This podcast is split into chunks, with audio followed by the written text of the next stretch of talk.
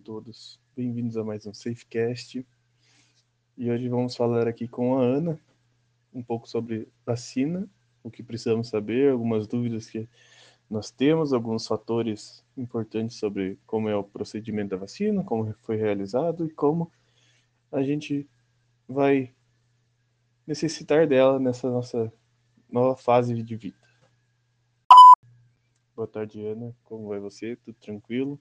Infelizmente, hoje estamos nessa fase, nesse período de coronavírus ainda. Então, gostaria de falar um, com você um pouquinho sobre as vacinas. E espero que seja uma conversa rápida, mas com muito foco no que é mais importante hoje, que é a vacina e como a gente deve usá-la tarde, Vinícius. É, espero ser bem breve também.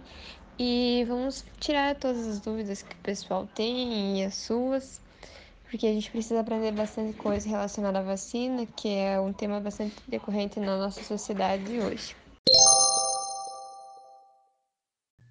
Então, vou começar com uma dúvida que é meio recorrente sobre as vacinas, que é o tempo de desenvolvimento delas, quanto tempo elas levam. Temos por aí várias vacinas que demoram alguns anos para ser produzidas.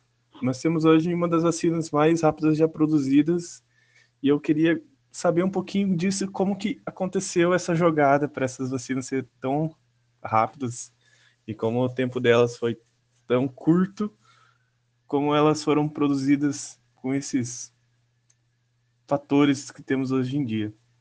Então, é uma combinação de fatores. Antigamente levavam 30 anos para serem desenvolvidas, mas com a evolução científica isso mudou. Em particular, com a da Covid-19, são dois principais motivos. Embora o Covid tenha surgido em 2019, temos de saber que é uma grande família. Então, ele é um grupo que já está sendo estudado há anos, isso?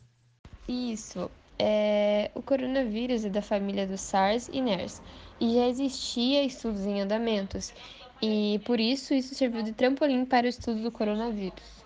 Então, a segunda razão que a gente pode ter, pensando assim, seria a tecnologia que temos hoje, né? Fora o celular que a gente usa todos os dias, o computador, as televisões, a gente poderia dizer que a tecnologia também revolucionou a área da vacina? Seria essa um dos casos que a gente tem hoje? Isso. É, o coronavírus é da família do SARS e MERS e já existia estudos em andamentos, e por isso isso serviu de trampolim para o estudo do coronavírus. Então, a segunda razão que a gente pode ter, pensando assim, seria a tecnologia que temos hoje, né? Fora o celular que a gente usa todos os dias, o computador, as televisões, a gente poderia dizer que a tecnologia também revolucionou a área da vacina? Seria essa um dos casos que a gente tem hoje? Com o encurtamento desse período de estudo, tem algumas etapas para serem realizadas com o máximo de cuidado, que são as fases de estudo 3, que é o estudo final, e considerados maiores em humanos, que não podem ser eliminadas e por este fato garante a segurança da eficácia.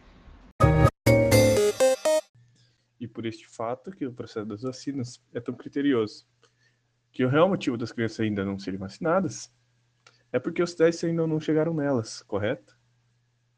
Correto, porque foram feitos os testes em adultos, esperou-se um tempo, depois foram os idosos e agora que estão começando em crianças e adolescentes. Agora que já sabemos como as vacinas funcionam, apesar da de coronavírus ser um pouco diferente, sabemos que o intuito delas é o mesmo, expor nosso sistema imunológico ao vírus de forma controlada, para que ele aprenda a reconhecer o combate ao vírus. Isso mesmo. Então se observou que duas doses é o que melhor estimulava nosso sistema a fazer este combate. Hoje temos em testes uma vacina que é somente uma dose, mas nada ainda confirma que ela seja a mais eficiente e por isso ainda está em estudos. Mas afinal, temos uma variedade muito grande de vacinas. Qual delas seria a melhor? Melhor é a que temos acesso, pois estamos em uma situação de pouca oferta e se elas estão ali são porque passaram por todos os processos e são recomendadas. E se eu tomar uma dose de cada? Pode? Não, isso ainda não foi testado e por isso não sabemos qual interferência de cada marca pode causar na outra. Sendo assim, não podemos tomar duas marcas diferentes para não ocorrer uma má resposta imune de uma vacina. Hum, entendi. Mas se uma pessoa toma da Coronavac e outra toma da AstraZeneca, uma pode estar mais protegida que a outra, não pode? Isso é uma ótima pergunta. Temos duas questões aí. Os números de eficácia não são comparáveis, já que os números podem sempre mudar e qualquer dor de cabeça ou de barriga já muda o estudo. E o que podemos fazer é ver os casos graves e o óbito. Assim podemos ver a eficácia contra todos os eventos, mas aí sim vemos que todas têm basicamente os mesmos números.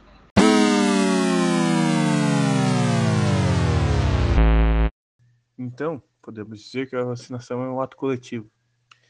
Estamos vacinados para se proteger, mas ela só funciona realmente se um grupo grande de pessoas também for vacinado.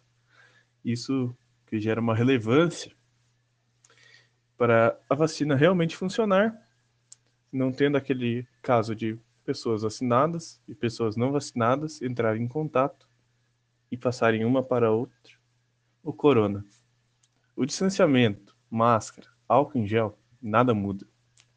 Mesmo com a vacina, tudo isso ainda é importante para frear o coronavírus. Gostaria aqui de agradecer a Ana por ter vindo participar desse podcast hoje com nós, aqui no SafeCast, o local mais seguro da face da Terra, como a gente gosta de dizer.